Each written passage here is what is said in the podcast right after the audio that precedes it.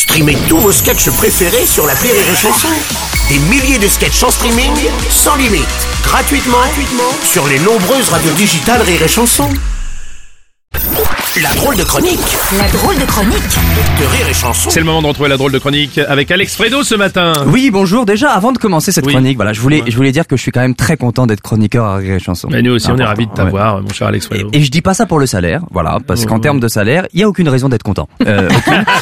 Euh, je dis ça parce que ça m'a permis de devenir adulte, Bruno. Attends, comment ça, je comprends pas? Bah avant, je regardais que des dessins animés pour enfants, et depuis que je dois écrire des chroniques sur l'actualité, bah je regarde les infos comme un grand. Ah d'accord, je vois. Ouais, bah. Aujourd'hui, je peux pas prendre mon café sans regarder ce qui se passe dans le monde des adultes. Avant, je pouvais pas prendre mon chocolat chaud sans voir ce qui se passe dans le monde de Narnia. oui, en effet, ouais, ça, a dû, ça a dû te faire un choc, quoi, forcément. Ben pas tant que ça, imagine-toi, ça m'a pas beaucoup dépaysé parce que j'ai remarqué un truc, il y a pas beaucoup d'adultes dans le monde des adultes finalement. La semaine dernière, je tombe sur un titre d'actualité, discussion franche et difficile entre Emmanuel Macron et Vladimir euh, Vladimir Poutine, pardon, j'ai du mal à dire son nom, j'ai peur de lui.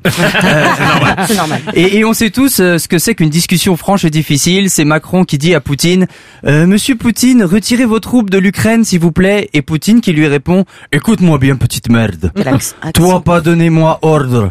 Et toi vouloir diplomatie parce que toi, PD. Ah oui. Toi Oh, rentrer France et toi faire de l'amour avec ta maman. Oh là. Et Macron, qui- voilà, Macron qui sort, voilà, de la discussion.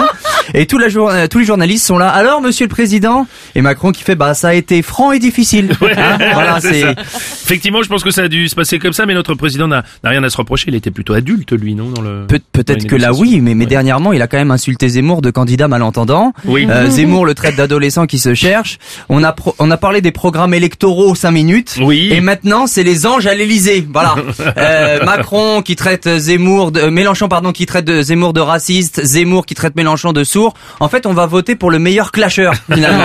Ça. Et puis je trouve que c'est des insultes de collégiens. Je sais pas ce que vous en pensez. Si ça continue comme ça, soyez pas surpris. À la fin de la campagne, on va entendre des Monsieur Zemmour, j'ose le dire enfin, vous êtes un cacaboudin. Voilà. Et peu importe qui va être élu, il va arriver confiant devant Poutine. Poutine, il va lâcher un écoute-moi bien petite merde.